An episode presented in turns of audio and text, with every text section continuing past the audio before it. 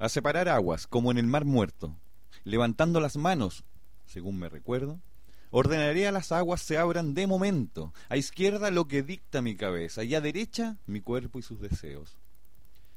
Una vez separadas, soportando el viento, dejaré a este corazón cruzar el sendero, y desde mi orilla, no sin cierto recelo, aguardaré su regreso y buenas nuevas, acatando su decisión por completo. Ciertamente espero no alargue mi tormento, ni subestime las fuertes ganas de ahogarlo. Prometí ser paciente y mantenerme despierto. Hay heridas sangrando por venganza, y será mi lucha seguirlas conteniendo. A izquierda, escucho mi cabeza que al verlo piensa y piensa en dejarse caer, en volverlo.